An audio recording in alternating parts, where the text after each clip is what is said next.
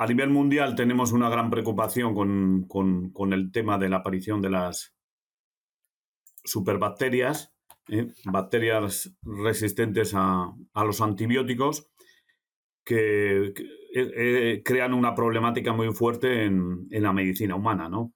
se habla de que hay, en estos momentos hay 700.000 muertes anuales debidas a, a la aparición de superbacterias, donde los antibióticos ya no son eficaces y si no se toman medidas, la OMS calcula que, que para el 2050 estas muertes superarán incluso al cáncer con más de 10 millones de muertes al año. Entonces es una preocupación que tenemos eh, primero como, como personas y, por supuesto como productores de, de, carne de cerdo. ¿no?